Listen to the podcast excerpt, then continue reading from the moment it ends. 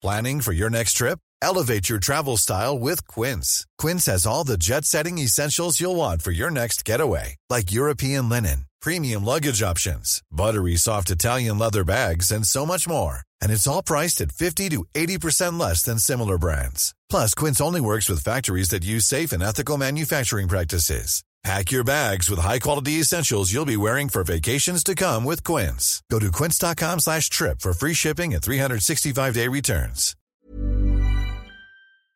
Si vous aimez la géopolitique, si vous voulez vous former à la géopolitique, vous pouvez découvrir l'école conflit de géopolitique qui vous propose une série de cours réalisés par les meilleurs experts de la revue.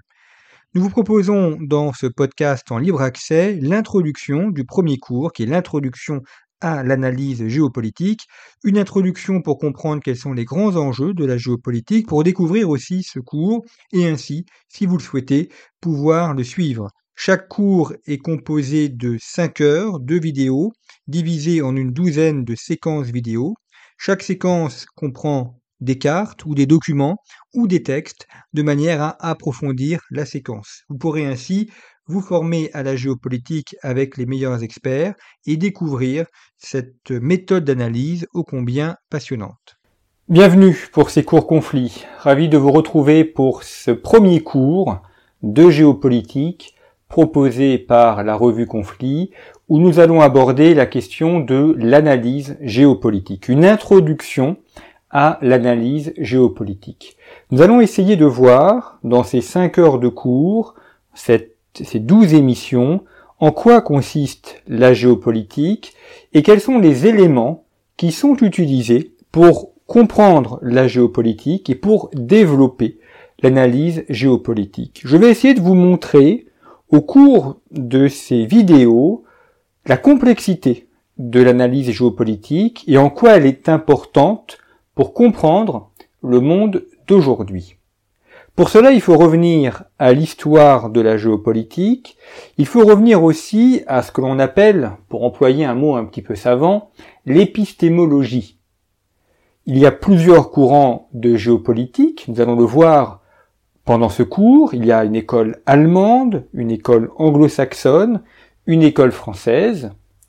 Évidemment, si je puis dire, nous nous situons dans l'école française et nous allons principalement porter un regard géopolitique qui est le regard réaliste de l'école française. Mais nous verrons également, pendant ce cours, de grands penseurs qui nous aident aujourd'hui à étoffer notre analyse géopolitique. Je pense à René Girard, je pense à Thucydide, à Jacques Bainville, à Alexis de Tocqueville, par exemple, pour n'en citer que quelques-uns. Nous allons aussi voir la complexité de la géopolitique en évoquant la criminalité, en évoquant la question juridique, la guerre du droit notamment, en évoquant la place de l'art, la place des symboles, qui sont extrêmement importants. Et puis, nous verrons aussi les rapports entre l'espace et le temps.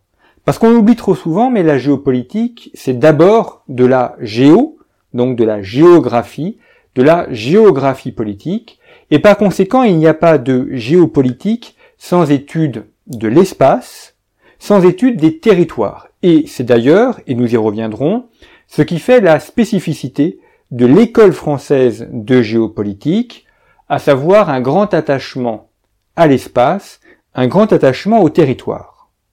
Voilà donc le cadre dans lequel nous nous situons, et puis vous pourrez retrouver d'autres cours qui sont faits par les experts, par les auteurs de conflits. Nous parlerons du terrorisme, de la Syrie, de la Russie, de la Chine, de la mer, pour vous donner quelques euh, thèmes euh, qui seront évoqués dans les prochains mois, qui seront traités pendant ces cours, et qui vous permettront donc, je l'espère, d'avoir une vision aussi large que possible des grands enjeux géopolitiques mondiaux.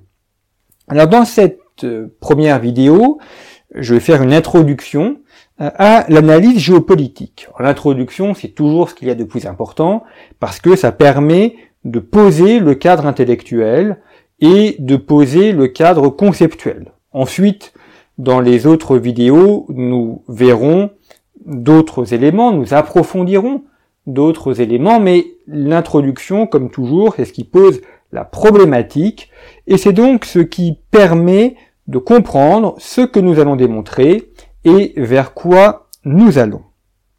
Je commencerai par une phrase qui permet de poser un petit peu le cadre, qui est une phrase que l'on doit à Saint Paul dans la première épître aux Thessaloniciens.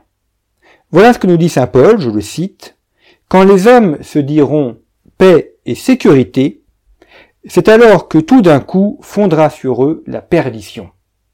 Alors Saint Paul n'est pas un géopoliticien à proprement parler, néanmoins, il a très bien compris, il a très bien capté dans cette phrase ce qu'est le fondement même de l'analyse géopolitique.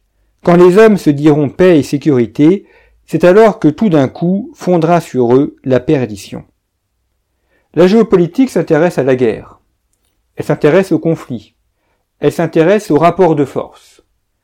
Ça ne veut pas dire que nous aimons la guerre. Ça ne veut pas dire que nous aimons euh, la force, la violence, la puissance. Mais ça veut dire que c'est une réalité. Qu'on le veuille ou non, cela existe. Alors certes, nous pouvons faire en sorte d'éviter les conflits. Nous pouvons faire en sorte d'éviter la guerre. Et après tout, depuis 1945, il n'y a pas eu d'affrontement militaire direct entre la France et l'Allemagne. Alors même que nous avons connu au moins trois guerres dans les trois générations qui ont précédé. Mais être conscient que le conflit est au cœur de l'histoire, ou, comme le disait le général de Gaulle, l'épée est l'axe du monde, et la puissance ne se partage pas. Quoi que l'on pense, quoi que l'on espère, quoi que l'on rêve, l'épée demeure l'axe du monde. L'épée, c'est la guerre, et la guerre, elle prend différentes formes. Ce sont des guerres militaires, qui voient s'affronter des chars, qui voient s'affronter des bateaux. C'est la guerre juridique, et nous y reviendrons, nous avons une vidéo entièrement consacrée à cette guerre du droit. C'est la guerre de la culture, ce que l'on appelle le soft power. C'est la guerre économique. C'est la guerre des représentations. Le conflit, le rapport de force, fait partie des rapports entre les êtres humains, qu'on le veuille ou non, et la meilleure manière de l'éviter, c'est encore de porter l'épée, et c'est encore d'être prêt à sortir l'épée de son fourreau. On connaît la célèbre formule latine que l'on doit à Cicéron, même si Cicéron ne l'a pas écrite en tant que telle, mais il en a exprimé l'idée. Si tu veux la paix, prépare la guerre. Et en effet, pour euh, éviter la guerre, il faut être capable d'affronter la paix. Et donc le conflit, le rapport de force fait partie prenante de la géopolitique. Et c'est lorsque nous pensons être en paix, lorsque nous pensons être en sécurité, que font sur nous la perdition, que font sur nous la guerre. On l'a vu à l'époque récente. En 1991 disparaît l'Union soviétique. Et donc beaucoup pensent que nous allons vers une période de paix perpétuelle, que nous allons même vers la fin de l'histoire. Or, dix ans plus tard, en 2001, le 11 septembre 2001, on a les attentats à New York, à Washington, et on entre dans une autre dimension. En 2001, la Chine intègre l'OMC. À l'époque, la Chine est une belle puissance, mais malgré tout, ça reste une puissance secondaire. C'est l'atelier du monde.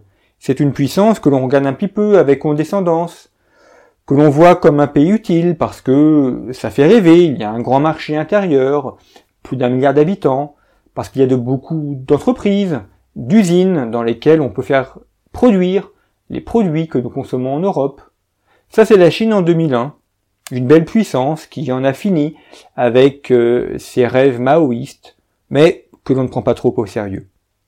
Vingt ans plus tard, la Chine est une superpuissance elle fait jeu égal en bien des domaines avec les États-Unis, et il y a une menace vers Taïwan et vers la mer de Chine. Voilà comment, en une génération, 20 ans, la Chine est passée du statut de, puissance euh, que l'on regardait avec une certaine condescendance à une puissance qui compte et qui est incontournable, voire même une puissance dont on a peur. Donc l'histoire n'est jamais finie. L'histoire n'est jamais arrêtée, Et on a beau faire de la prospective, il y a des choses qui arrivent telles qu'on imaginait qu'elles arrivent, telles qu'on pensait qu'elles soient, et puis euh, il y a des choses imprévues. Il y a des éléments où l'histoire a son lot euh, d'imprévisibilité, et d'ailleurs c'est ce qui fait tout le charme de l'historien d'une part et du géopolitologue d'autre part. Alors regardons maintenant comment est née la géopolitique. La géopolitique, elle est née à la fin du XIXe siècle. Le terme même de géopolitique, on le doit à un juriste suédois qui s'appelle Rudolf Kjellén. Il est né en 1846 et il décède en 1922 et il est professeur de sciences politiques et d'histoire. C'est intéressant parce que c'est un juriste. Or, comme on va le voir, le droit a une dimension extrêmement importante. Et d'ailleurs, nous avons un chapitre, une vidéo entièrement consacrée à la question du droit, à la question de la jurisprudence. Et dans la géopolitique, on retrouve beaucoup de géographes, d'historiens, de juristes, et également de personnes qui ont été formées aux sciences politiques, ainsi que des militaires. Et la géopolitique, c'est véritablement l'usage, le croisement de toutes ces disciplines. La géopolitique n'est pas une discipline en tant que telle. L'histoire, la géographie, l'économie, les mathématiques, que sais-je encore, sont des disciplines. La géopolitique, non, ce n'est pas une discipline. C'est une méthode d'analyse qui croise différentes disciplines. Donc quand on fait de la géopolitique, on fait un peu de tout. Alors avec les avantages que cela a et les inconvénients, évidemment. Les avantages, c'est que euh, ça nous permet de croiser de nombreuses disciplines, ça nous permet d'avoir un regard très ouvert et de toucher un petit peu à tout. L'inconvénient, c'est que du coup nous ne sommes spécialistes en rien, mais il faut aussi des personnes qui ont des analyses transversales, des analyses croisées. Le grand historien français Emmanuel Leroy-Ladurie disait qu'il y avait deux types d'historiens. C'est une image qu'il prenait, en disant il y a l'historien parachutiste et il y a l'historien euh, aviateur. L'historien parachutiste, alors il, disait ça en faisant référence à, à la bataille d'Alger, l'historien parachutiste, c'est celui qui ratisse une zone. L'historien aviateur, c'est celui qui couvre une zone très large. Et il faut les deux. Il faut celui qui est euh, hyper spécialisé et qui ratisse très bien une zone, et qui connaît tout, tous les recoins, une très grande érudition.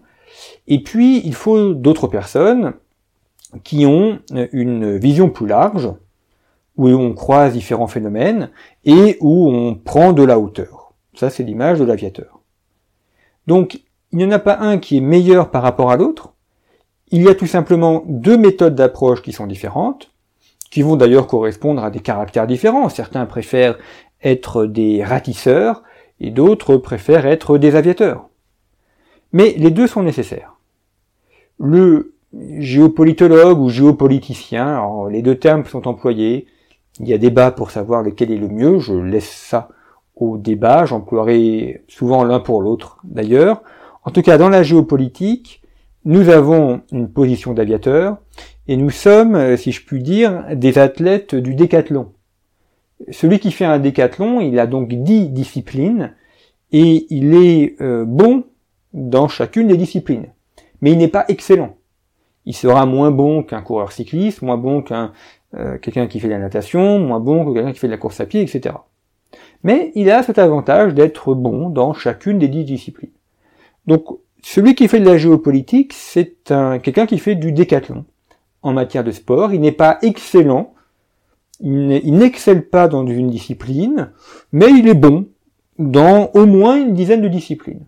Et ça permet d'avoir une analyse particulière qui est, ma foi, fort intéressante. Et vous allez le voir au cours de ce cours d'introduction à l'analyse géopolitique et au cours également différents cours qui vous sont proposés sur notre plateforme en ligne que euh, ça a son intérêt que d'être un spécialiste du décathlon. Donc le mot même de géopolitique est né en Suède et on parle bien de géopolitique, donc de géographie politique. En France, et j'y reviendrai dans le, la vidéo consacrée à l'école française de géopolitique, le terme de géopolitique a eu du mal à s'imposer. On lui a longtemps préféré le terme de géographie politique. comme on parle de géographie économique ou de géographie humaine ou de géographie morphologique, donc de géomorphologie. Bon, ça, ce sont des débats que je laisse aux géographes. Maintenant, le terme de géopolitique, on l'emploie assez facilement, euh, trop même. On emploie trop le terme de géopolitique et parfois à tort et à travers. Par exemple, il y a une confusion qui est réalisée entre la géopolitique et les relations internationales. Trop souvent, quand on parle de géopolitique, on parle en fait de relations internationales. Alors les relations internationales font partie de la géopolitique, mais la géopolitique ce n'est pas que ça. Il y a d'autres domaines. Or, quelqu'un qui étudie les relations internationales n'est pas un géopoliticien pour autant. Parce que euh, dans la géopolitique, on a d'autres éléments qui sont pris en compte et pas uniquement les relations internationales. Donc les relations internationales font partie de la géopolitique, mais ce n'est pas toute la géopolitique. Et euh, des personnes qui traitent des relations internationales ne sont pas des géopolitologues pour autant. Donc là aussi, il faut distinguer les deux. Trois éléments très importants en matière de géopolitique. Premier élément, l'espace, la géographie. On ne fait pas de géopolitique si on n'est pas un géographe. Il faut aimer l'espace il faut comprendre l'espace. Il faut avoir ce qu'on appelle une analyse multiscalaire, pour employer le terme savant, mais qui est le terme précis, et il est important de bien faire attention au sens des mots. Une analyse multiscalaire, c'est une analyse qui se fonde sur plusieurs échelles. Multiscalaire, plusieurs échelles. On a l'échelle locale, on a l'échelle euh, régionale, nationale, internationale. La géopolitique, c'est l'étude des territoires et c'est l'étude des rapports de force dans l'espace. On peut très bien faire la géopolitique d'un quartier. On peut très bien faire la géopolitique d'une ville. Ce qui compte, c'est pas tellement l'échelle que l'on prend, c'est l'analyse que l'on a à cette échelle. Je vous donne un exemple. Si on parle du trafic de drogue, trafic de drogue euh, euh, dans un quartier de Grenoble, puisque Grenoble est une ville qui est assez bien implantée dans le trafic de drogue. On aura donc une analyse à l'échelle locale, le quartier particulier de Grenoble et le trafic qu'il y a autour de cette ville. Et puis on fera une analyse à l'échelle régionale, Grenoble, par rapport à Lyon, par rapport à Marseille, par rapport à l'Italie. Et puis une analyse continentale, la Méditerranée, les trafiquants qui ensuite vont vers l'Angleterre. Et puis, nécessairement, une analyse internationale, ceux qui participent à ces trafics, des Africains, des personnes qui viennent des Balkans, et puis l'origine de la drogue. Est-ce qu'elle vient du Maroc, si c'est une drogue à base de cannabis, ou est-ce qu'elle vient d'Afghanistan, si c'est une drogue à base de pavot Et donc là, on voit comment l'étude d'un élément, d'un fait, la vente de drogue dans un quartier de Grenoble, nécessite une analyse à plusieurs échelles pour être bien comprise dans sa globalité. Et c'est là où la géographie est importante. Donc, premier élément, l'espace, l'analyse multiscalaire. Deuxième élément, l'histoire, l'analyse à travers le temps. Il n'y a pas de géopolitique sans histoire, sans temps long. La géographie, c'est la dimension horizontale, l'histoire, c'est la dimension verticale. On on analyse un phénomène à travers le temps. Et c'est très important d'avoir une vision historique. Très souvent, on a des phénomènes que l'on considère comme nouveaux, que l'on considère comme euh, actuels, alors qu'en réalité, ils s'inscrivent dans un temps extrêmement long. Pensons au terrorisme. Alors aujourd'hui, on est focalisé sur le terrorisme islamiste. Le terrorisme a, je vais pas dire toujours existé, mais enfin, existe depuis très longtemps. On a eu en France et en Europe du terrorisme d'extrême gauche, Action directe, Fraction armée rouge par exemple, en Italie et en Allemagne, les années de plomb en Italie. On a eu du terrorisme régional, les Bretons dans les années 1980, les Arméniens, les Corses, les Basques, les Irlandais. Donc il faut avoir cette dimension historique, sinon évidemment les choses nous échappent. On ne comprend rien à la Chine si on n'a pas un minimum de connaissances sur l'histoire de la Chine bien évidemment. Troisième dimension importante dans la géopolitique, euh, c'est euh, se mettre à la place de l'autre. Il faut se mettre à la place de l'autre, il faut comprendre comment l'autre voit le monde, comment l'autre voit les situations, ce qui est très compliqué, et ce qui est encore plus compliqué, se mettre à la place de l'autre sans euh, adhérer à ce que pense l'autre. Par exemple, si on veut comprendre l'islamisme, il faut se mettre euh, dans la tête d'un islamiste. Il faut comprendre comment il voit les choses, comment il les pense, pourquoi il agit.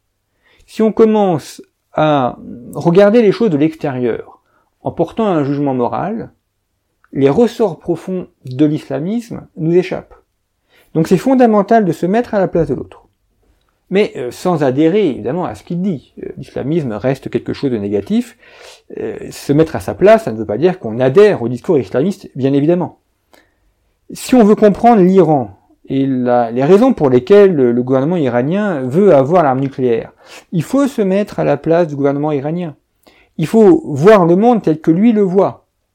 Ça ne veut pas dire qu'on adhère à son discours, mais il faut être capable d'endosser son regard, d'endosser ses lunettes. Et ça, c'est extrêmement difficile parce que ça suppose de changer notre logiciel, de changer notre culture, et le risque, euh, c'est celui du relativisme. C'est-à-dire qu'à force de se mettre à la place de l'autre, on finit par euh, tout tolérer, tout accepter, et accepter y compris des choses qui ne sont pas acceptables. Donc euh, c'est quelque chose qui est difficile, qui est potentiellement dangereux, mais qui est absolument nécessaire de la même manière qu'il faut écouter l'autre. Par exemple, la guerre au Karabakh, qui a eu lieu à l'été 2020. Euh, si on veut comprendre la guerre au Karabakh, il faut euh, comprendre les arguments de la partie arménienne et les arguments de la partie azérie. Il faut comprendre les raisons pour lesquelles l'Arménie est attachée au, au Karabakh et les raisons pour lesquelles l'Azerbaïdjan est aussi attaché. On ne prend pas forcément position pour l'un ou pour l'autre, mais il est absolument nécessaire de comprendre comment eux voient les choses. Sinon, la guerre au Karabakh nous échappe.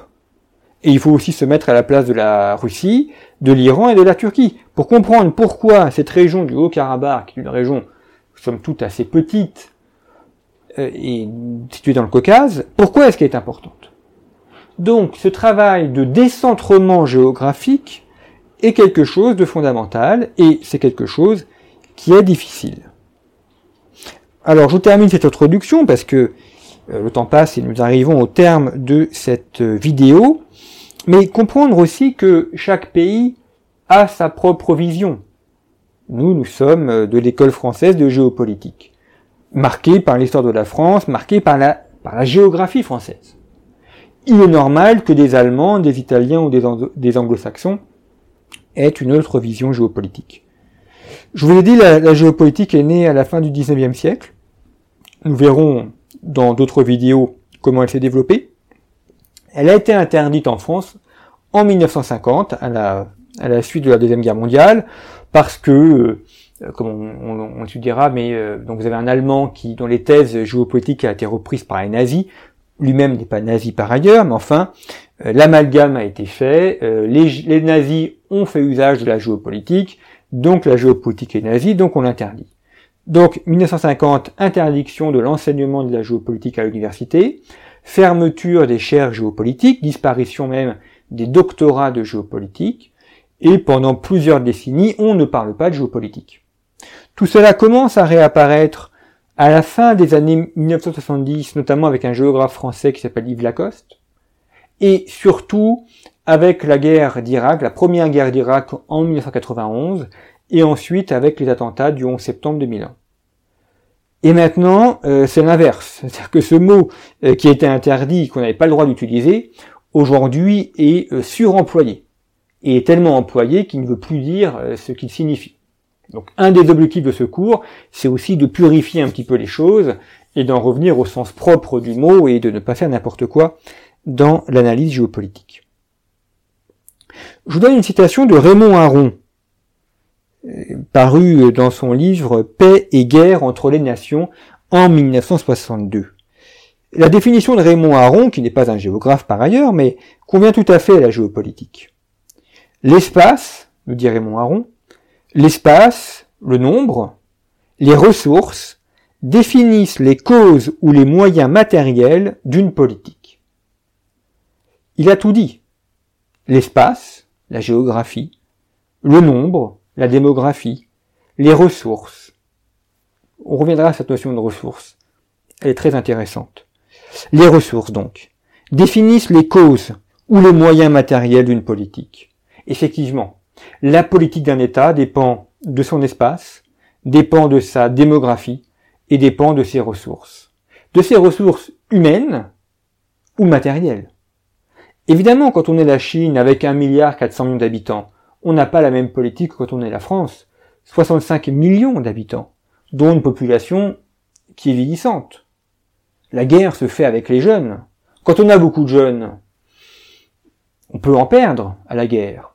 Quand on a peu de jeunes, que le jeune est cher, que le jeune est une ressource rare, ben, on fait moins la guerre, parce qu'évidemment on va perdre ces jeunes.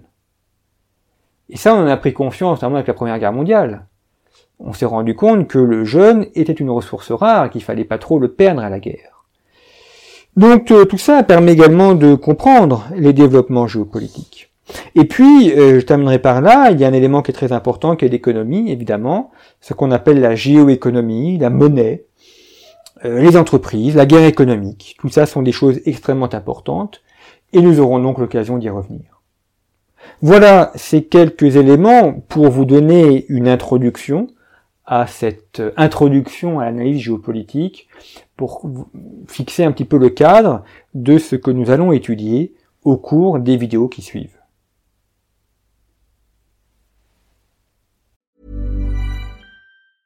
Even when we're on a budget, we still deserve nice things. Quince is a place to scoop up stunning high-end goods for 50 to 80% less than similar brands. They have buttery soft cashmere sweaters starting at $50, luxurious Italian leather bags, and so much more. Plus, Quince only works with factories that use safe, ethical, and responsible manufacturing. Get the high-end goods you'll love without the high price tag with Quince. Go to quince.com/style for free shipping and 365-day returns.